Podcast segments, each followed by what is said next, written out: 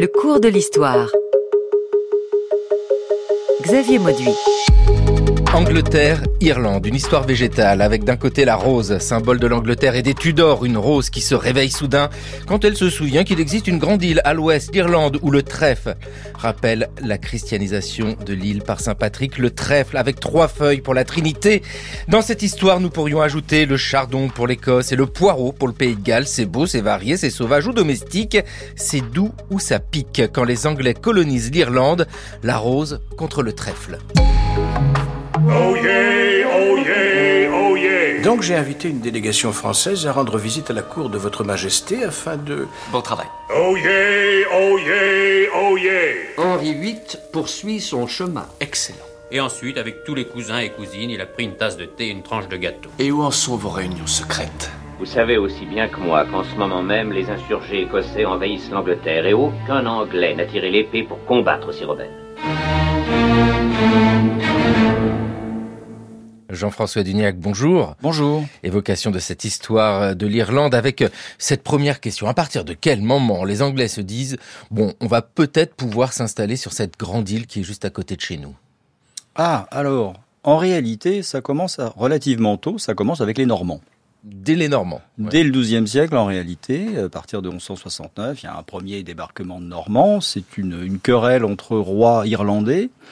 L'un d'entre eux, le roi du Leinster, a été chassé. Il va trouver main forte euh, auprès d'Henri Plantagenet. Et chemin faisant, revenant, j'allais dire, vers l'Irlande, il embarque avec lui, enfin en tout cas embarque pour lui, euh, beaucoup notamment de, de seigneurs normands gallois qu'on va appeler euh, cambro-irlandais, qui vont, à partir de 1169, commencer en réalité une conquête. Ce sont un peu les loups normands dans la, dans la bergerie irlandaise qui entrent à partir de 1169 et qui vont entamer un début de colonisation euh, méthodique, j'allais dire, de, de l'Irlande, mais ça va mal se finir, se, se, dérouler en réalité. Les Normands arrivent et installent un peu le, package normand, c'est-à-dire euh, des, euh, des modes castrales, des forteresses.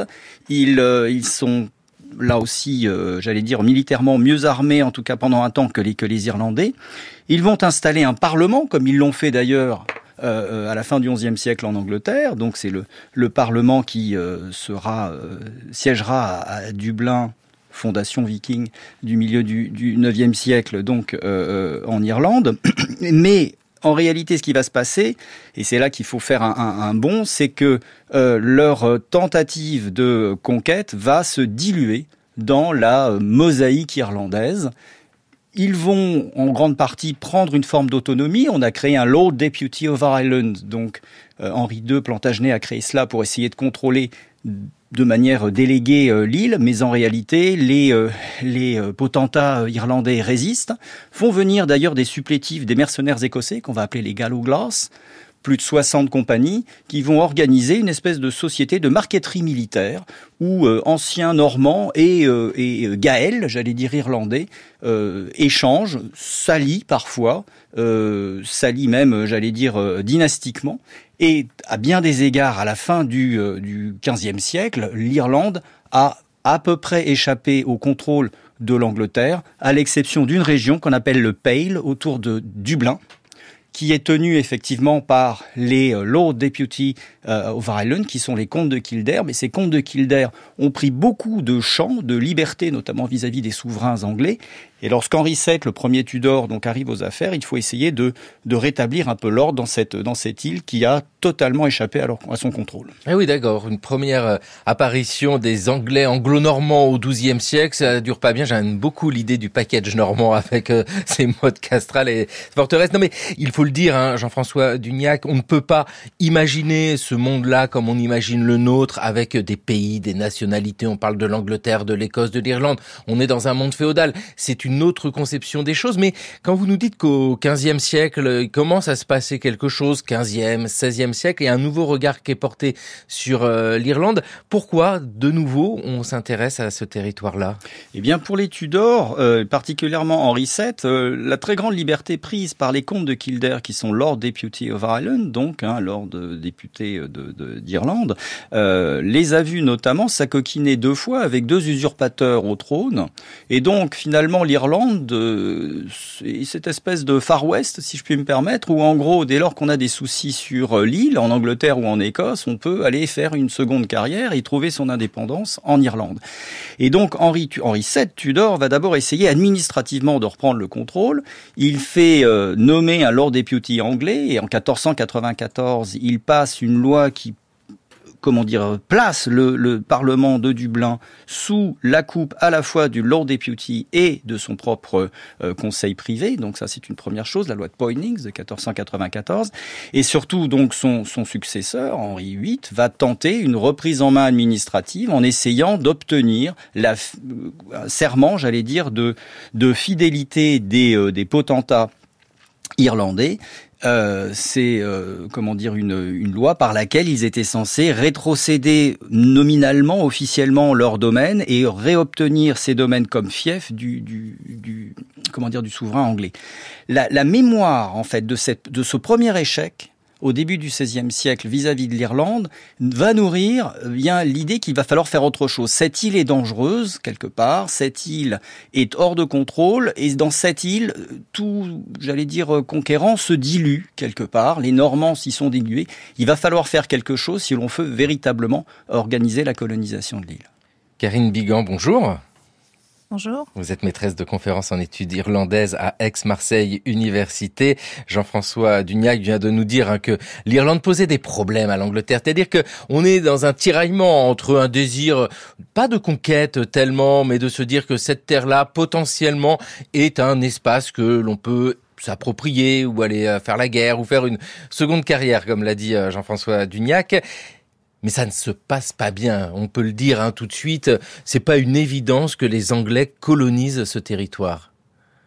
Non, non, c'est pas du tout une évidence. Ce qu'il y a aussi dans le dans l'anglicisation du du 16e, c'est que euh, un siècle auparavant, euh, l'Angleterre a perdu ses territoires euh, de Calais notamment. Donc il y a, une perte des territoires sur le continent. Donc ça permet aussi de se reconcentrer sur l'Irlande. et bien sûr, donc effectivement Henri VII, Henri VIII, Henri VIII a aussi le, toute la dimension quand il met en place la réforme. Il y a cette ce besoin qui devient plus important d'angliciser l'Irlande. Donc euh, Jean-François a parlé euh, de, cette politique euh, où les seigneurs irlandais cèdent leurs terres et se les voient réattribuer avec un titre de propriété de la couronne. Donc c'est aussi une manière administrativement d'angliciser l'Irlande. Ça va aussi avec la division de l'île en comtés, donc sur le modèle anglais. Euh, avec aussi des titres de comte, enfin tous les titres de, de noblesse qui, qui, vont avec, euh, ce qui permet bien sûr de euh, contrecarrer l'ordre gaélique qui est toujours en place et notamment la législation des lois qu'on appelle Brehon, qui est un système totalement différent, qui avait jusque-là continué de coexister donc à l'extérieur du Pale dans les dans les zones qui n'avaient pas été conquises. et en 1541, l'Irlande devient un royaume donc n'est plus une seigneurie, mais devient un royaume. Donc on a un, espèce de le, maillage se resserre un peu euh, sur l'Irlande. Euh, et puis à partir des années 1550, on a une nouvelle façon de, de, coloniser l'Irlande qui est la, plantation, c'est-à-dire la, la colonie de peuplement où on, on essaye d'envoyer ou d'attirer des colons euh, anglais d'abord et puis ensuite euh, anglais et écossais euh, en Irlande. Et l'idée c'est que on va donc ce que j'ai évoqué, ce qu'on a évoqué pour l'instant, c'est plutôt de la colonisation du haut vers le bas.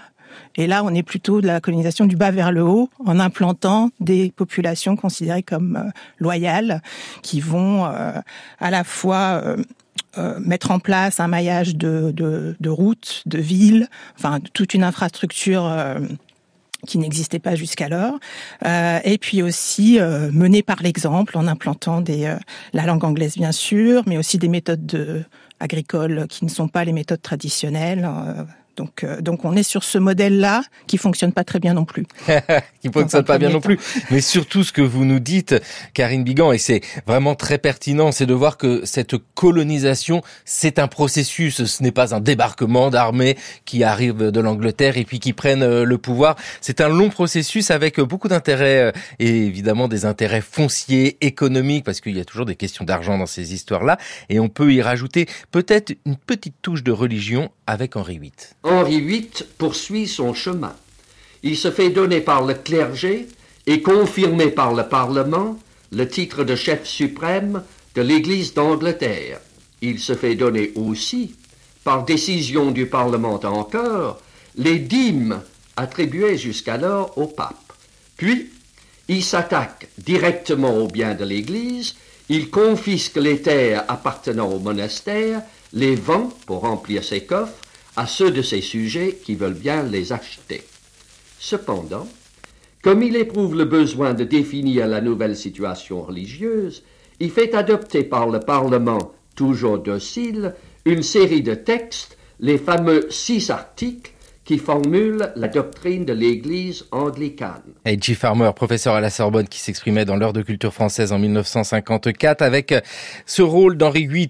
Oh là là, tant d'intérêts qui se mêlent ici euh, avec euh, de votre analyse, Jean-François Dugnac, maître de conférence en histoire moderne à Sorbonne Université. Évidemment, cet aspect religieux, on le met souvent en avant avec Henri VIII. Hein. Henri VIII qui décide de rompre avec le pape et puis qui crée sa religion, on va dire l'anglicanisme ça joue bien sûr, mais il y a beaucoup plus d'intérêt autre que simplement cette question religieuse pour comprendre son regard sur l'Irlande. Oui, absolument. Henri VIII, en un sens, est déjà l'héritier d'Henri VII, c'est-à-dire euh, dans cette volonté de, de, reprise en main, euh, on va dire administrative déjà de l'Irlande.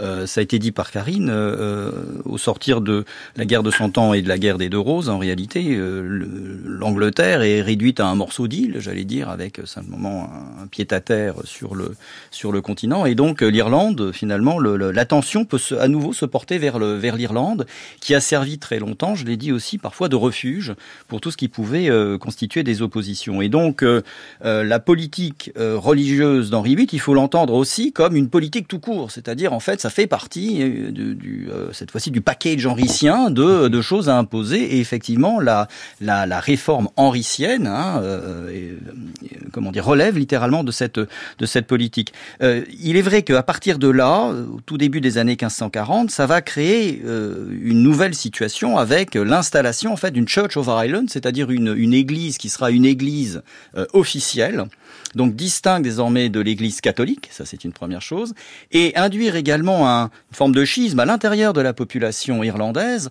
entre, bien sûr, les Irlandais irlandais, les Gaëls, mais surtout à l'intérieur de, euh, de la population d'origine britannique et particulièrement les Anglais, ceux des Anglais qui étaient arrivés avant la Réforme et qui vont rester catholiques, qu'on va surnommer les Old English, et ceux qui, après la Réforme, vont arriver et d'abord henriciens puis protestants, qu'on va désigner comme New English. Et comme c'est pas assez simple encore, il va falloir, ou pas assez compliqué plutôt, on verra quelques décennies plus tard débarquer des Écossais presbytériens. Mais ça, c'est autre chose. Mais il est, il est clair qu'on a, on voit une marqueterie religieuse s'instaurer en, en Irlande. Et oui, parce qu'il faut aussi euh, peut-être euh, un prétexte pour euh, intervenir. Karine Bigan, est-ce que la religion peut être un prétexte. Euh, je vous le fais euh, de manière euh, très simple, dire bon ben Henri VIII au XVIe siècle met en place l'anglicanisme en Angleterre et ces Irlandais restent catholiques. Ah bah c'est pas possible. En fait, c'est pas du tout comme ça qu'on doit comprendre le regard porté par l'Angleterre sur l'Irlande. Euh, c'est peut-être possible dans un texte, mais sur le sur le terrain, c'est pas possible. bah oui. Parce qu'il n'y a pas l'infrastructure pour vérifier les conversions, etc. Même si euh, les messes peuvent être interdites, mais comme personne ne peut vérifier euh, si elles ont lieu ou pas, en fait, il y a une grande différence et c'est vraiment vrai pour l'Irlande. enfin, les relations entre l'Angleterre et l'Irlande, il y a toujours une grande différence entre la théorie et la pratique sur le terrain. Et pour moi, il me semble que la dimension religieuse s'accentue plutôt avec Elisabeth euh, parce que euh, c'est elle qui fait vraiment de l'Église euh, anglicane une Église protestante. L'Église anglicane d'Henri VIII reste très proche du catholicisme et puis c'est une Église un, début. et donc sous le règne d'Élisabeth, on a vraiment cette dimension religieuse qui devient importante, mais aussi une dimension géopolitique avec l'Espagne notamment. donc, donc c'est vraiment à partir du moment où elle est excommuniée par le pape, donc à la fin des années 1560, qu'en fait ça donne le, l'autorisation aux catholiques fidèles d'aller la contrer et donc on a la l'armada espagnole dans les années 80-88 qui essaye d'aller bah, se débarrasser d'Élisabeth. Et donc, dans ces cas-là, évidemment, puisque l'Irlande est encore très, très, très, très largement euh, catholique, l'Irlande peut servir de tremplin euh, pour une attaque euh, de l'Angleterre par l'Espagne. Et oui, cette fin du XVIe siècle, c'est la période des guerres de religion. On en parle beaucoup pour la France, mais partout dans le monde, en tout cas dans l'Europe, il y a des échos avec ces Espagnols et l'invincible armada de 1588. il y avait une tempête, c'était dommage. Dites-nous, Jean-François Dugnac, la religion ne peut pas expliquer la colonisation de l'Irlande. Euh, ce n'est pas avec Élisabeth, première fin du XVIe siècle, enfin deuxième moitié du XVIe siècle, profondément marquée par l'anglicanisme qui devient de plus en plus proche du protestantisme, c'est pas ça qui lui fait dire je dois contrôler l'Irlande parce que je ne veux plus ces catholiques. Non, la preuve, c'est qu'en fait la première tentative de colonisation euh, a, a lieu précisément sous Marie Tudor, Marie la sanglante, entre guillemets, c'est-à-dire la catholique. On est à partir de 1556, on essaye effectivement, et ça c'est une première façon tout à fait caractéristique, on s'essaye à une colonisation, j'allais dire, d'État, par la création de deux comtés, le comté de la reine et le comté du roi, qui sont juste à l'ouest en fait du, de la zone véritablement contrôlée par euh, le, le, le, monarque anglais, c'est à l'ouest du Pale, où on essaye donc d'implanter deux euh, qui sont euh, véritablement une, une entreprise, une entreprise d'État contre deux clans les O'Moore et les O'Connor qui attaquaient régulièrement et qui pillaient le Pale, justement. Donc il y a vraiment une politique d'État.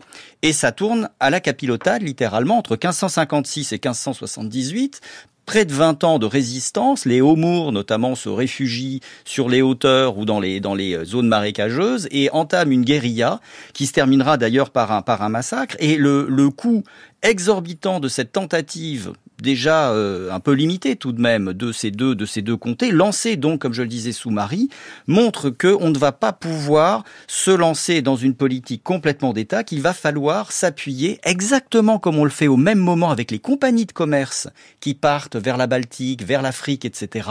L'État, le petit État anglais, euh, sous-doté, une petite population, très peu de moyens, va être obligé de s'appuyer sur les initiatives, on va dire privées et ça donnera, euh, dès les années 1560, d'autres tentatives où cette fois-ci on va s'appuyer sur d'authentiques compagnies ou des entrepreneurs qui, depuis l'Angleterre, le Pays de Galles et plus tard l'Écosse, vont tenter l'aventure de transplanter des euh, milliers euh, de Britanniques vers cette terre promise qui est censée être l'Irlande avec euh, tout un travail euh, foncier qui est fait et qui euh, d'ailleurs explique l'évolution de la situation. Laissons la parole à un architecte, celui d'une plantation de l'Ulster. On est au tout début du XVIIe siècle. Il s'appelle Sir John Davis.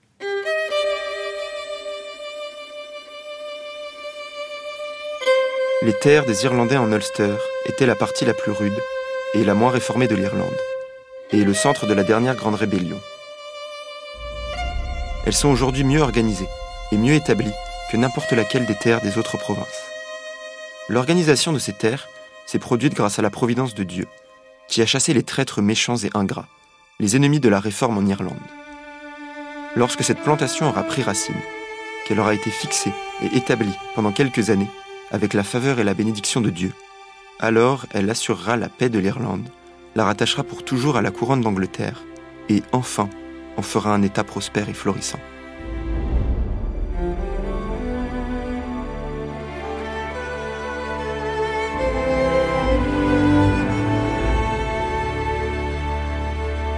Un essai de 1612 de Sir John Davis pour justifier l'emprise coloniale anglaise sur l'Irlande. Bonjour, Elodie Perrol-Kléber. Bonjour. Vous êtes maîtresse de conférence en civilisation nord-américaine à l'université de Poitiers. C'est quoi ce système des plantations en Irlande? Alors, j'avoue être plus spécialiste des plantations dans les colonies euh, américaines, mais euh, le principe des plantations est, est le même, c'est-à-dire que on ne veut pas juste exploiter euh, commercialement le territoire, on veut y recréer des euh, des sociétés euh, durables. Donc c'est pour ça qu'on a cette idée de planter. Euh, en anglais, on a la même, le même euh, terme, plant, plant plantation. Et donc, euh, c'est cette idée de planter durablement des sujets qui seront loyaux et qui pourront aussi pour l'Irlande, on avait en tête euh, des terres qui n'étaient pas bien exploitées, qui étaient euh, laissées à l'abandon, et que euh, ces planteurs venus d'Angleterre et d'Écosse pourraient exploiter de manière bénéfique et de manière bénéfique bien entendu pour euh, le royaume d'Angleterre. Avec euh, ce parallèle à faire, hein, et vous l'avez fait euh, naturellement, Elodie Perrol-Kléber, entre les plantations que nous associons souvent aux colonies lointaines, aux Antilles, etc., et puis ces plantations en Irlande, parce que c'est ce contexte-là qui nous intéresse. Nous sommes, en l'occurrence ici au début du XVIIe siècle, eh bien ça y est, le monde s'est ouvert, il y a ce processus de colonisation, et ce qui se passe en Irlande, ça entre dans ce monde-là. Oui, tout à fait. Euh, je pense qu'on peut même parler de l'Irlande comme laboratoire des stratégies euh, impériales de l'Angleterre, puisque on retrouve par exemple en Virginie de nombreux acteurs qui étaient euh, impliqués dans la plantation, dans les plantations d'Ulster. Donc qui ont bénéficié en fait d'une prise en main coloniale, si on peut dire, de de l'Irlande qui fut transplanté euh, en, dans les colonies, notamment euh, en, antillaises de la Barbade, Montserrat, qui était euh, surnommée la Petite Irlande, et également euh, les colonies continentales, principalement de la Virginie et du Maryland. Donc on a vraiment cette idée de euh, faire ses armes euh, en Irlande et transplanter ses stratégies coloniales dans euh, les colonies euh, nord-américaines et antillaises. Les premiers Irlandais du Nouveau Monde, une migration atlantique, 1618-1705. Elodie Perrol-Kléber, c'est votre étude avec ces migrations qui commencent en fait dès le début du XVIIe siècle. Donc il y a des plantations imposées par les Anglais en Irlande, mais ces Irlandais eux-mêmes partent et s'en vont dans le nouveau monde. Oui, tout à fait. Alors, certains s'en vont euh, volontairement. Euh, par exemple, notamment le Maryland est une colonie qui dont le propriétaire, euh, Lord Baltimore, obtient une charte du monarque et il est catholique. Et donc il établit une colonie, le Maryland, qui euh, en 1649 euh, vote une loi de toléra de Act of Toleration, donc une, une loi de tolérance qui permet aux habitants de cette euh, de cette colonie d'exercer leur religion chrétienne, hein, bien entendu, mais qu'elle fût catholique, protestante, de manière discrète mais autorisée. Karine Bigan, mais c'est incroyable. Quand on imagine euh, ces plantations, il y a bien des territoires, il y a bien des gens. Alors, je sais pas comment on peut qualifier la propriété foncière à ce moment-là, mais enfin bon, ces terres appartiennent bien à des gens, ou en tout cas, il y a une domination dessus. Ça pose des problèmes, j'imagine. Euh, bah, moi, je peux me concentrer sur la, la plantation d'Ulster au début du au début du 17e. Donc, vous avez euh, cité John Davis là. Donc, évidemment, c'est lui qui avait planifié tout le programme, donc il est assez fier de lui. Mais sur le terrain, ça se passe pas aussi euh, clairement que ce qu'il peut dire dans sa dans sa citation. Donc en fait, l'Ulster, la dernière province qui n'avait pas été euh, qui n'avait pas été colonisée, se retrouve vidée de ses de son élite euh, irlandaise à partir de 1607, puisqu'il y a une fuite des seigneurs locaux qui partent chercher de l'aide sur le continent pour pouvoir rétablir l'ordre gaélique. Donc les terres sont confisquées et redistribuées à des colons, euh, à la fois anglais, à la fois euh, écossais, mais aussi des Irlandais jugés méritants et aussi d'anciens soldats ou euh, des fonctionnaires pour service rendu. Et donc euh, le plan est très très très précis euh, avec, selon la taille des parcelles, des choses que les colons doivent faire, c'est-à-dire implanter des familles, construire des ouvrages défensifs, implanter aussi, enfin construire des villes. Donc c'est vraiment le début du maillage en Ulster qui deviendra par la suite l'Irlande du Nord, mais c'est aussi le début de cette coexistence euh, en, en, Ulster des trois euh, de trois communautés, donc les Irlandais qui sont restés catholiques, les Anglais qui sont anglicans et les Écossais qui sont presbytériens. Donc la mosaïque qu'on connaît aujourd'hui en Irlande du Nord date du début euh, du XVIIe siècle. Et euh, une partie, euh, enfin un principe de la de cette colonie de peuplement était la ségrégation, c'est-à-dire qu'en théorie, euh, les colons britanniques et écossais ne pouvaient pas avoir de tenanciers irlandais. Euh, donc les, tenanciers irlandais devaient aller sur d'autres terres, euh, notamment celles qui étaient euh, qui avaient été données aux soldats ou aux, aux, fonctionnaires, enfin pour les garder un peu sous contrôle. Mais ça, ça n'a pas lieu parce qu'en fait, il n'y a pas assez de colons britanniques qui arrivent. Donc, dans un premier temps, les tenanciers irlandais restent sur place. Donc, c'est vrai que cette colonie Ulster, on se pose toujours la question est-ce que c'est un succès ou un échec? Euh, Dans les 20 premières années, ça semble être un échec parce que quoi qu'en dise euh, John Davis en 1612, euh, on est très très loin de sa réalité à lui sur le terrain.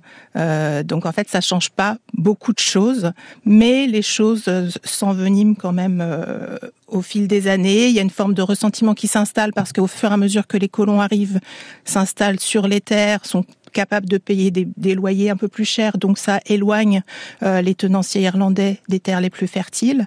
Donc il y a ce ressentiment un peu euh, économique, notamment, euh, qui, qui, qui, qui, grandit. Avec un, système vraiment très particulier. Jean-François Dugnac, on le sent bien. Ici, il y a ce système de la colonisation. En fait, on, on se dit toujours le nouveau monde, etc. Mais l'Irlande, c'est un processus à peu près similaire avec de la religion qui se mêle. Hein. On n'arrête pas de les citer. Ces anglicans, protestants, ces catholiques, irlandais, ces presbytériens. C'est qui les presbytériens? Alors là, c'est une. Alors simplement pour revenir sur, sur un point, effectivement, on considère à bien des égards que l'Irlande est la première colonie de l'Angleterre. Hein, et effectivement, le laboratoire euh, de ce qui sera plus tard euh, la colonisation, euh, la colonisation anglaise, puisque en dehors de l'Irlande, jusqu'à la fin du, XVIe siècle, il n'y a pas d'anglais, j'allais dire, dans l'Atlantique, enfin à part sur quelques bateaux, mais la première fondation pérenne, la Virginie, c'est 1607 seulement. Donc on est vraiment, voilà, on est d'abord en Irlande avant de, de se projeter. Pour ce qui est des, pour ce qui est des circulations et particulièrement des presbytériens écossais, mais ça j'y reviendrai, c'est qu'effectivement ces régions, notamment l'Ulster a connu, mais depuis le néolithique en réalité, des circulations d'hommes entre l'Écosse et donc le nord de l'Irlande. Euh, J'ai évoqué les fameux Gallo-Glass, hein, les, les, les, mercenaires, les mercenaires euh, écossais. Pour ce qui est des presbytériens, donc c'est une c'est une inflexion qui est devenue majoritaire euh, un temps en tout cas en, en, Écosse, qui est une, une vision extrêmement décentralisée autour de synode de, du protestantisme euh, en Écosse et qui a organisé une forme d'église nationale qu'on appelle la Kirk of Scotland, euh, qui qui est l'église entre guillemets nationale nationale écossaise. Donc beaucoup des Écossais qui vont quitter, notamment euh, au moment où Jacques VI d'Écosse devient Jacques Ier d'Angleterre en 1603 et qu'il lance, qu'il considère comme une entreprise britannique en fait de colonisation de l'Irlande. Jacques VI et I, comme l'on dit, va euh, notamment pousser des entrepreneurs dans les Lowlands à demander aux Écossais des Lowlands de traverser la mer d'Irlande pour aller coloniser l'Ulster. Il y en a quand même 40 000 qui vont dans un premier temps partir dès le début des années 1600 et on est à plus de 100 000 euh, euh, au milieu du, du XVIIe siècle. Donc on a là vraiment une, entreprise qui devient une forme d'entreprise euh, britannique de colonisation de l'île d'Irlande. Ah oui, parce que c'est vraiment ça, entreprise britannique de colonisation, avec euh, ici euh, Karine Bigan, juste par rapport aux contestations des Irlandais eux-mêmes, parce qu'on parle de ce processus-là, il y a des moments, et c'est certain qu'on va s'arrêter dessus, parce qu'il y a ces moments de soulèvement imposants comme en 1641, mais auparavant, est-ce qu'on voit déjà apparaître des signes de protestation? Très peu parce que, euh, enfin, entre entre le début de la plantation en Ulster et 1641, il y a très peu de, il y a très peu de protestations parce que euh, bah, l'élite catholique, donc les vieux Anglais dont on parlait tout à l'heure, et puis le reste de l'élite gaélique qui n'est pas partie d'Irlande, finalement s'entend assez bien avec le roi, donc garde une une relation privilégiée avec le roi. Il y a une forme de tolérance religieuse aussi, pour les raisons que j'ai expliquées, c'est qu'il n'y a pas les moyens non plus de, de vérifier euh, sur le terrain. Euh, et c'est vraiment à partir de la fin des années 1630, début des années 1640, que les choses se durcissent, mais pas vraiment en raison du roi, euh, plutôt en raison euh, de la montée du protestantisme et du puritanisme au Parlement anglais. Euh, euh, ce qui fait que les élites catholiques en Irlande se sentent menacées par cette montée et cette espèce de concurrence euh, protestante au Parlement anglais et pensent que leur leur droit politique et leur droit foncier, enfin la propriété foncière, est remise en question. Et jusqu'alors, le, le les nouveaux Anglais, euh, bah, il y a aussi cette rivalité en Irlande avec les, les nouveaux Anglais dont parlait Jean-François tout à l'heure, c'est-à-dire que la, la, nouvelle élite protestante, euh, ça monte doucement, mais c'est vraiment en 1641 que les choses euh, que les choses éclatent. Oui. Et puis avec euh, malgré tout ce qui se passe à l'intérieur du pays, parce que euh, le roi d'Angleterre n'est pas seulement à regarder du côté de l'Irlande, il a des soucis à gérer chez lui. Vous savez aussi bien que moi qu'en ce moment même, les insurgés écossais envahissent l'Angleterre et aucun Anglais n'a tiré l'épée pour combattre ces rebelles. Aussi, je vous demande d'en tirer nos querelles, pour défendre à la fois notre Église et le royaume. Les Écossais envahissent l'Angleterre et tout le pays tremble et est sans cesse en alarme. Depuis un an et plus, nos colons en Irlande sont sauvagement massacrés, nos églises profanées, notre clergé persécuté, la couronne a montré une étrange hésitation à défendre notre Église et notre royaume en Irlande, sire. Dieu m'en est témoin, j'ai plus de raison de prendre les armes contre Rome que contre les Écossais. Voudriez-vous me voir déclarer la guerre à toutes les nations catholiques du monde, monsieur Cromwell? Votre devoir divin est de défendre notre Église en quelque lieu que ce soit. Vous nous parlez d'une chose qui peut nuire à la nation dans l'Europe entière. Votre Majesté est-elle sûre qu'elle ne songe pas davantage aux intérêts de son entourage qu'à ceux du peuple d'Angleterre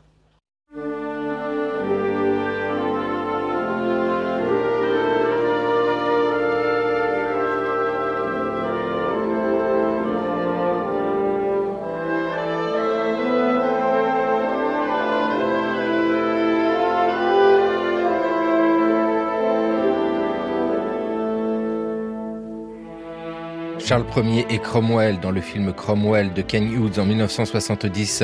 Jean-François Dunia, qu'est-ce qui se passe à ce moment-là? Parce que nous sommes au XVIIe siècle, il y a Cromwell, il y a Charles Ier. Euh, quelles sont ces tensions qui apparaissent avec euh, l'Irlande hein, qui est évoquée ici dans ce film Parce que la question irlandaise préoccupe à Londres. Alors, c'est assez compliqué de résumer tout ça. On va dire au commencement était Charles Ier, donc un souverain qui monte sur le trône en 1625 et qui a Charles Stuart, qui a une, j'allais dire un, programme politique qui est celui de renforcer l'autorité, euh, l'autorité monarchique. Et il le fait notamment euh, sur deux, sur deux plans, une autorité administrative qui va notamment s'illustrer en Irlande par l'envoi notamment de son principal conseiller, Thomas Wentworth, qui va se continuer la politique de, colonisation en lançant un grand plan de colonisation des terres de l'Ouest, notamment d'éviction des populations catholiques de l'Ouest, le Connacht. Euh, ça, c'est au début des années 1630, qui va euh, une nouvelle fois échauffer les esprits du côté du côté irlandais. Wentworth revient. Euh, pour plonger et d'ailleurs être exécuté à la faveur des, des troubles politiques. Le deuxième volet, il est religieux. Euh, c'est cette volonté d'établir euh, l'autorité religieuse de Charles sur ses royaumes et particulièrement sur l'Écosse, qui, comme je l'ai dit, donc relève d'une obédience, euh, en tout cas d'une d'une inflexion dans le protestantisme distincte. Et là, c'est son autre conseiller, c'est William Laud cette fois-ci, qui tente d'imposer une forme de, on va dire, d'uniformité religieuse, de conformité religieuse, j'allais dire, à l'Écosse. Et l'Écosse donc se soulève et déclenche donc à partir de 1640-1641 ce qu'on va appeler la guerre des évêques, c'est-à-dire une authentique invasion du nord de l'Angleterre par des armées écossaises. Et c'est le, le, sens du, de l'extrait qui a été donné. Et face à cette menace écossaise, l'armée anglaise étant euh, incapable de gérer cela, eh bien, euh, Charles Ier, qui euh, pendant 11 ans n'a pas réuni son Parlement, va être obligé de réunir le Parlement pour obtenir les moyens de résister contre les Écossais. Et là, ce Parlement qui se réunit après 11 ans est effectivement euh, un Parlement d'opposition résolue à la politique de Charles Ier, la politique autoritaire de Charles Ier, avec même des inflexions en faveur même des Écossais. Une nouvelle fois, je renvoie à, à l'extrait. Et c'est cela qui va précipiter l'Angleterre dans ce qu'on appelle donc la guerre des trois royaumes qui va mobiliser l'Angleterre, ou la guerre civile, qui va mobiliser l'Angleterre, l'Écosse et l'Irlande avec euh, ici ce moment, Karine Bigan, du soulèvement des Irlandais en 1641. Alors est-ce que ces Irlandais profitent de ce chaos politique pour se soulever, c'est ça? Alors c'est plus compliqué évidemment, c'est l'Irlande, c'est plus compliqué. Euh, en fait, il y a deux mouvements euh, dans cette euh, dans ce soulèvement de 1641. Là, le premier mouvement par l'élite catholique en Ulster et à Dublin. Euh, le soulèvement, il y a deux complots concomitants en fait. Le soulèvement de Dublin échoue euh, totalement euh, et donc reste le soulèvement en Ulster où en fait c'est une espèce de d'attaque préventive où l'élite catholique prend les les châteaux, enfin se saisit des châteaux euh, de l'élite protestante pour asseoir euh, sa position et donc euh, dénoncer, enfin en tout cas exprimer ses craintes envers une baisse éventuelle, enfin cette perte de cette érosion de, des droits politiques, de, de, de, la tolérance religieuse par rapport à ce qui se passe au, au, Parlement anglais. Et donc on voit bien que c'est deux craintes euh, euh, mutuelles en fait. Le Parlement anglais et les, Écossais ont peur de, de, des liens que, le roi peut avoir avec l'Irlande catholique et euh, en Irlande on a peur de la montée du, du puritanisme au Parlement anglais. donc il y a ce premier mouvement qui, qui est, suivi par des soulèvements populaires où finalement oui il y a une espèce d'opportunité de la part de, du pas de l'élite, mais vraiment des, classes plus populaires euh, irlandaises, euh, de euh, d'attaquer les colons protestants, de les chasser de leurs terres, de les piller, de les voler, etc. Donc on a cette cette rébellion à deux niveaux en Irlande qui euh, ce qui est intéressant sur cette rébellion, c'est la façon dont elle a été euh, euh, rapportée en Angleterre, dont on l'a racontée en Angleterre, avec vraiment, c'est un peu du reportage de guerre, mais avec le décalage d'arrivée de, des informations. Mais il y a vraiment une une place qui est faite une grande place qui est faite à la rumeur, euh, au oui-dire, aux actes, aux atrocités rapportées. Alors, je suis pas en train de dire qu'il s'est rien passé, il n'y a pas eu de violence. Bien sûr qu'il y a eu des violences. Les historiens aujourd'hui estiment que la révision de 1641 a fait 12 euh, 000 victimes, euh, 4 000 qui auraient été tuées et 8 000 qui sont morts, euh, de, mortes de, de froid, enfin d'avoir été chassées et d'avoir dû euh, prendre la route, puisque ça commence en octobre. Euh, voilà, donc on est on est dans l'hiver. mais dans la façon dont cette ce soulèvement a été représenté. On a des pamphlets, puisqu'on est dans cette guerre des trois royaumes, donc la propagande est importante. On a des pamphlets qui vont jusqu'à euh, dire qu'il y a 160 000 morts, euh, qui est quasiment le, quadruple de la population protestante euh, en Irlande à l'époque. mais on est dans cette guerre des pamphlets qui en fait est assez éloignée de la réalité de la réalité du terrain et qui justifie ensuite la reconquête entre guillemets de Cromwell euh, après l'exécution de Charles Ier. Oui, parce que c'est vraiment ça hein, qui nous intéresse ici, c'est ce que vous venez d'expliquer, l'exagération du côté des Anglais de ce qui s'est passé en Irlande avec le soulèvement catholique, et puis surtout la réponse qui est donnée à ce soulèvement. Euh, c'est sûr que notre héros ici, c'est Cromwell, à ce moment-là très précis, héros au sens de celui qui va agir, celui qui exécute, enfin qui fait exécuter le roi d'Angleterre Charles Ier, qui arrive au pouvoir. Cromwell, quel personnage intéressant, surtout quand son portrait est dressé par l'histoire Roland Mounier. Son aspect ne plaidait pas en sa faveur. Un visage laid, gros et lourd, bouffi et rougeâtre, un aspect négligé, des habits de drap unis mal coupés, du linge grossier et pas très frais, des manières raides et gauches, la rapière toujours serrée contre la cuisse. Ses qualités oratoires étaient médiocres. Sa voix âpre et sans inflexion exprimait avec ferveur des idées intransigeantes qui apparaissaient alors déraisonnables. Du temps se passa avant que l'on fît attention à la flamme des yeux, aux lèvres serrées, à la double barre verticale entre les sourcils, à tout ce qu'il y avait dans ce visage de réflexion, de hardiesse et d'énergie. Roland Mounier en 1948 dans l'heure de culture française. Karine Bigan, vous nous l'avez dit, bien sûr, ce soulèvement provoque euh, des morts, des victimes, estimées aujourd'hui par les historiens, les historiennes à 12 000. Quand Cromwell est à la tête de la répression, est-ce que c'est une chose terrible Oui. Alors, il n'est pas si longtemps que ça euh, en Irlande. Il y a son, gendre qui prend la suite. Euh, donc, lui, il est là à peu près six mois. Mais il y a deux massacres euh, enfin qui sont encore des plaies pas tout à fait cicatrisées en Irlande aujourd'hui. Donc il y a Drogheda et Waxford et clairement quand quand il quand il raconte ce qui s'est passé, il lit il lit ces événements à la réunion de 1641 en disant que euh, c'était une forme de représailles contre euh, ces Irlandais qui euh, qui ont les mains pleines de sang euh, des, euh, des colons euh, des colons protestants. Et c'est des choses qu'on continue, a continué à voir assez récemment euh, en Irlande du Nord sur les fresques murales. On avait des représentations de Cromwell avec cette citation de euh, "On a vengé les nôtres". voilà, donc Cromwell n'est pas le héros, n'est pas vraiment un héros en Irlande pour pour ces raisons-là.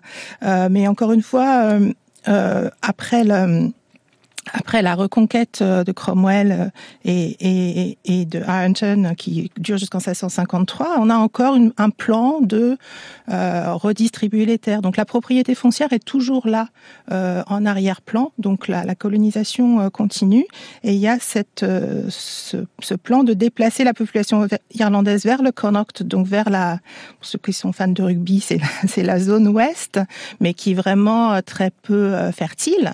Et donc il y a cette fameuse fameuse euh, euh, citation euh, to hell or Connaught, donc soit vous allez en enfer, soit vous allez dans le Connaught, mais en fait ça, ça n'a pas lieu non plus. Donc c'est un slogan qui est lancé à l'époque, mais qui n'est pas, ne se réalise pas finalement dans les années, dans les années qui suivent. Ou alors aller en Amérique, Elodie Perrol-Kléber, parce que euh, bien sûr, là, on vient d'entendre euh, Karine Bigan qui nous disait que cette politique foncière de redistribution des terres, etc., se poursuivait après la répression par Cromwell. Nous comparons, bien sûr, les plantations, la colonisation en Irlande et ce qui se passe en Amérique. Il y a quand même une différence majeure, c'est l'esclavage. Il n'y a pas euh, d'esclavage en Irlande. Malgré tout, il y a tout un système qui est très intéressant pour les Irlandais qui ne peuvent pas être réduits en esclavage quand ils vont en Amérique, mais pour malgré tout les maintenir sur leur terre. Quel est-il? Alors, il s'agit de l'engagement, j'imagine. Vous imaginez bien. euh, oui, donc l'engagement. Alors, euh, je sais qu'on utilise le terme engagisme, mais il fait plutôt référence pour moi à ce système de travail non libre qui fut développé après l'abolition de l'esclavage. Euh, l'engagement, j'utilise ce terme puisque c'est ce qui figure dans les sources françaises notamment, puisqu'un système euh, un peu similaire euh, a été développé à la même période. Donc l'engagement était en fait euh, un système de travail non libre euh, qui engageait un individu et un, un, deux individus, en fait, un serviteur, un servant et un master, un maître, pour un laps de temps qui euh, était déterminé notamment euh, par rapport à la, aux compétences de, de l'engagé. Euh, mais également euh, par rapport à son âge lorsque l'engagé arrivait sans contrat dans les colonies. Parce que euh, vous avez euh, fait allusion à l'esclavage, euh, l'engagement n'était pas du tout euh, une, forme d'esclavage, puisqu'on sait que l'esclavage était un système qui asservissait un individu à vie euh, et pour l'engagement, donc on avait une vitrine de la liberté avec cette idée de contrat qui se terminait. Et, euh, et ce n'était que le labeur de cette personne qui était engagée. Quel était l'intérêt pour les Irlandais d'ailleurs de signer un tel contrat? Parce que bien sûr, il y avait quelque chose de séduisant derrière.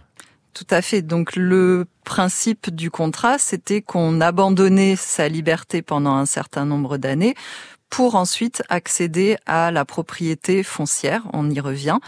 Euh, puisque euh, dans les colonies américaines, euh, le, la terre était foison Et, euh, et donc le principe était que on signait ce contrat et une fois qu'on terminait euh, ce contrat, on avait possibilité d'accéder à, à la propriété foncière et donc à devenir planteur à son tour. Ouais, on récupérait un lopin. Euh, comment ça se passait cet engagement au sens où euh, on est irlandais en Irlande, on subit la répression, on voit ce qui se passe et on se dit tiens, il y a quelque chose d'intéressant là-bas, c'est quelque chose que l'on entend, c'est dans la presse qu'on apprend qu'il y a des contrats de ce type-là qui existent?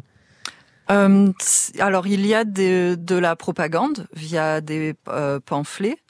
Euh, il y a également euh, ce qu'on appelle le spiriting, donc c'est une forme de kidnapping en fait de l'époque, où euh, des facteurs, euh, pas au sens moderne du terme, mais des, des agents qui sont commandités par des marchands, des investisseurs, puisque vous imaginez bien que cette idée de s'appeler le head right system, donc cette idée de euh, attribuer un, lopin de terre à toute personne qui euh, s'installerait dans les colonies, ce système a bien entendu euh, aiguisé l'appétit d'investisseurs qui euh, pour obtenir de larges lopins de terre, euh, avait des facteurs qui battaient les, campagnes irlandaises pour recruter souvent sous des excuses fallacieuses des individus, les euh, stocker, si je puis dire, euh, en attendant que la cargaison soit pleine et euh, que le navire parte euh, pour sa traversée transatlantique vers les vers les colonies. Donc pour les Irlandais, euh, alors moi j'ai travaillé beaucoup sur la Chesapeake, donc Virginie et Maryland, où les plantations de tabac euh, requéraient un certain, enfin un grand nombre de de, de travailleurs. Euh, mais euh, la plupart des Irlandais furent envoyés euh, à la Barbade et à Montserrat notamment, mais de manière très souvent involontaire, que ce fut sur le euh, par exemple en, en après-coup de la rébellion où les rebelles politiques, euh, on, si vous voulez, on devait se débarrasser de la population qui n'était pas une population euh, euh productive ou qui allait dans le sens de, de la politique en, en Irlande. Et donc l'Irlande était un peu le réservoir de, enfin se transforma un peu en réservoir de, de population que l'on pouvait euh, mettre euh, en, au travail dans les colonies. Et puis, Oui, oui, et puis non, pardon, j'imagine en plus que tout le chaos politique en Irlande après le soulèvement de 1641, la répression féroce de Cromwell, ça favorise aussi au départ pour ceux qui sont arrachés de leur terre et qui ont envie euh, de connaître un autre monde plein d'espoir, parce que pendant ce temps-là, oui, il faut le rappeler, la répression continue et Cromwell justifie la colonisation de l'Irlande. Je suis persuadé qu'il s'agit d'un juste jugement de Dieu sur ces misérables barbares irlandais, qui ont versé tant de sang innocent, et que cela permettra d'empêcher des effusions de sang à l'avenir. Il y a donc un motif satisfaisant à cette guerre qui ne peut pas susciter ni de remords, ni de regrets. 1649, Cromwell s'adresse au speaker du Parlement à Londres. Dites-nous, Jean-François Dugnac, alors bien sûr, il y a le temps Cromwell, et puis après, il y a le retour de quelque chose qui pourrait ressembler euh, à l'ordre rétabli, la monarchie. Est-ce que pour les Irlandais, ça change quelque chose? Alors donc la restauration. Euh, ce qu'on voit dans le, ce qu'on entend dans le discours de Cromwell, juste, sont des échos aussi d'une forme de racialisation de l'Irlandais. Euh, ces populations euh, gaéliques, euh, rousses, on commence à créer des stéréotypes nationaux, le stéréotype national de, l'Irlandais, de surcroît sanguinaire, comme le montre, ça a été évoqué à l'occasion de la révolte de 1641, donc les prétendues exactions des, catholiques irlandais contre les, pauvres protestants. La restauration de 1662, en réalité, j'allais dire, ne crante quelque part un, fait acquis. Avant 1641, euh, les, les, catholiques irlandais tiennent encore de l'ordre de la moitié des, terres d'Irlande. Euh, au sortir de la répression cromwellienne, on est à quelque chose comme de l'ordre de 9 à 10% seulement. Avec la Restauration, Charles II qui arrive au pouvoir euh, tempère un peu les choses et on remonte à 20% de possession catholique. C'est-à-dire que euh, notamment des, parlementaires qui, qui ont profité finalement de la guerre civile pour euh, se saisir de terres irlandaises sont dépossédés. Certains refusent d'ailleurs de laisser les terres et vivent dans un état de fait, mais quand même beaucoup rétrocèdent les terres, libèrent les terres ou sont même d'ailleurs saisis par les autorités royales et donc les terres sont en partie en partie rétrocédées, mais on, on est déjà dans un ordre extrêmement minoritaire. Donc les choses non ne s'arrange pas du tout. Euh, euh, les, euh, comment dire, le, le, train, la tendance, une nouvelle fois, de circulation de part et d'autre de la, de la mer d'Irlande et particulièrement donc de, de la Grande-Bretagne vers, vers l'Irlande continue.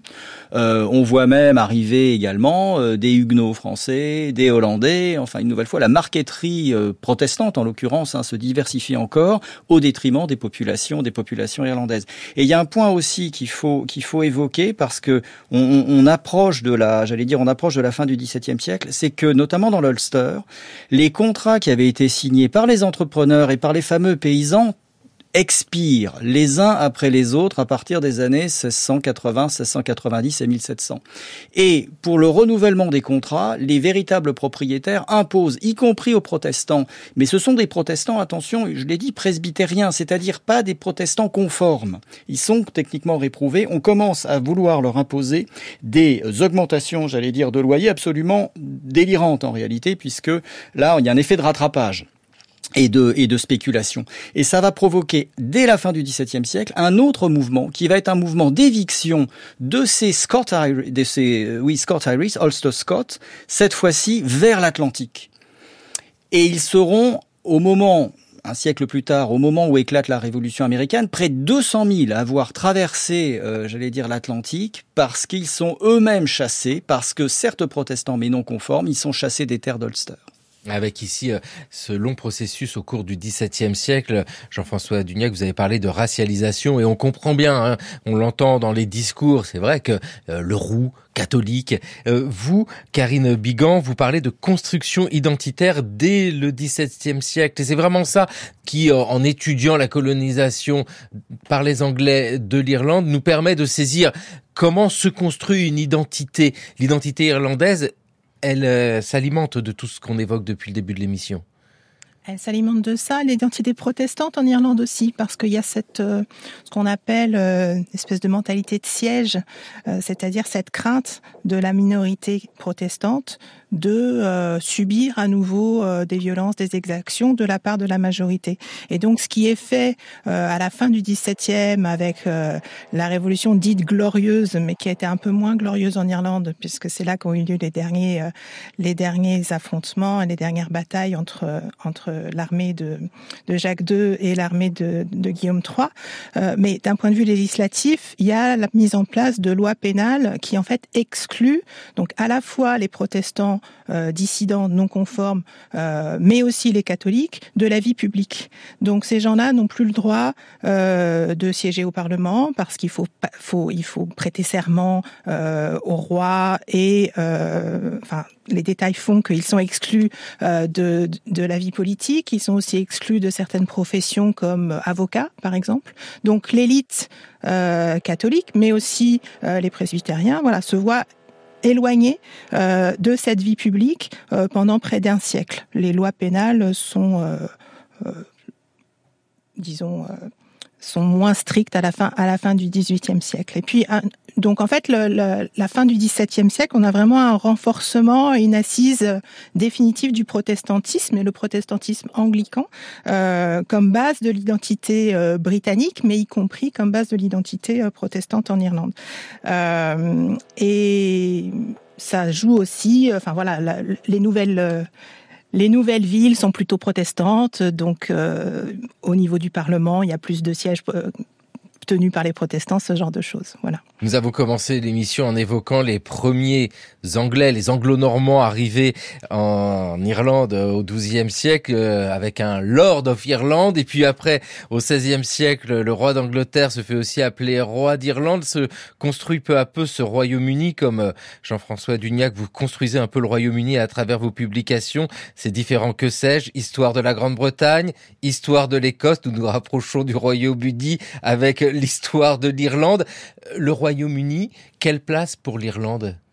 Ah, c'est tout un enjeu parce que effectivement, euh, il y aura un, un, ultime soubresaut à la toute fin du XVIIIe siècle avec la grande révolte de 1797, euh, les Irlandais unis, et euh, comme il l'avait fait pour l'Écosse, finalement, le pouvoir euh, britannique va décider d'arraisonner l'Irlande à l'ensemble du Royaume-Uni, donc désormais de Grande-Bretagne et d'Irlande en 1800-1801, ce qui va avoir toute une série de, de conséquences. D'abord, le, le Parlement de Dublin dont j'ai parlé s'éteint euh, il y aura désormais une représentation à Londres.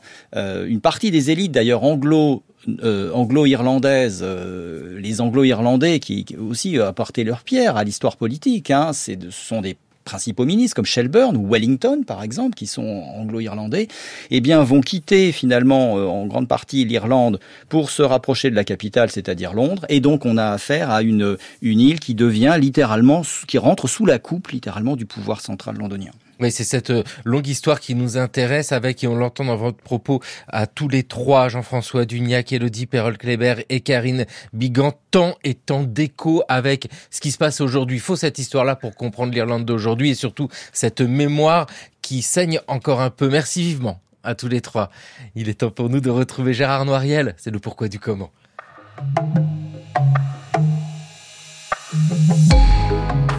Comment est né le droit du travail au Moyen Âge? Entre 60 et 80 000 individus vivaient à Paris en 1200. Un siècle plus tard, la ville en comptait près de 250 000. Cette progression spectaculaire s'explique par des raisons démographiques, mais aussi par le dynamisme économique de la cité. La présence régulière d'une clientèle de cours, de plus en plus nombreuse, fut l'une des causes essentielles du développement de nouveaux savoir-faire, de nouvelles productions et une diversification croissante des activités. Ce qui entraîna la formation d'un grand nombre de communautés de métiers qui jouèrent un grand rôle dans l'intégration des travailleurs qualifiés arrivés récemment à Paris. À cette époque, la mainmise du pouvoir royal sur le contrôle des activités économiques était loin d'être totale le roi n'était qu'un des seigneurs de la ville, et il se heurtait souvent aux résistances des puissantes seigneuries ecclésiastiques qui défendaient avec force leur prérogative de dire le droit. En 1266, pour lutter contre ces formes de dissidence, Louis IX créa la fonction de prévôt, avec rang de bailli, et il fit de ce personnage le représentant du pouvoir royal les prévôts royaux eurent pour mission de consigner par écrit les règles coutumières. Le roi leur demanda également de fixer un cadre juridique pour réglementer la production et organiser les métiers à Paris. Cette réglementation, connue sous le nom de Livre des métiers, fut compilée vers 1268 par Étienne Boileau, l'un des premiers prévôts de Paris. Mais l'examen minutieux des trois manuscrits qui ont été regroupés dans le texte attribué à Boileau a montré que l'entreprise fut poursuivie par ses successeurs jusqu'en 1328. 129 communautés de métiers furent ainsi identifiées et reçurent un statut légal. Le but que poursuivaient les prévôts était de promouvoir les activités régulières, celles qui étaient connues pour la qualité des biens produits et commercialisés. En s'appuyant largement sur le témoignage des gens de métier et sur leur consentement, le prévôt de Paris put ainsi renforcer l'institutionnalisation des communautés de métiers et conforter leur rôle d'interlocuteur direct du pouvoir. La plupart des métiers pris en compte dans la réglementation établie par Boileau et ses successeurs concernent des activités artisanales et commerciales. Néanmoins, malgré le grand intérêt que présente cette source, elle n'est pas suffisante pour connaître avec précision le monde des travailleurs et des travailleuses qui vivaient à Paris au XIIIe siècle. Les spécialistes estiment que plus de 40% des activités échappaient encore à toute réglementation écrite. C'était le cas notamment pour un grand nombre de métiers du cuir et pour beaucoup d'autres activités de production très spécialisées, telles que les nattiers, les savonniers, les plombiers, les fabricants d'instruments de musique, etc. Les activités qui faisaient partie de ce qu'on appelle aujourd'hui les services, notamment les porteurs, les déchargeurs et autres chartiers, tout comme les lavandières et les barbiers, étaient également exclus à cette époque des communautés de métiers. Ce sont les sources fiscales qui nous renseignent le mieux sur ces milieux populaires. Merci Gérard Noiriel. C'était le cours de l'histoire sur France Culture, une émission réalisée par Thomas Beau avec Laurence Millet et aujourd'hui à la technique Mélodie Esman. Merci à Bertrand Montandant, à France Bleu Provence et Fabien Paquet à France Bleu Poitou. Le cours de l'histoire, une émission préparée par Mathieu Copal, Jeanne Delecroix, Toscane Vudès, Jeanne Copet, Lily Cornaer et Maïwen Guiziou. Le cours de l'histoire à retrouver à podcaster sur franceculture.fr et l'appli Radio France.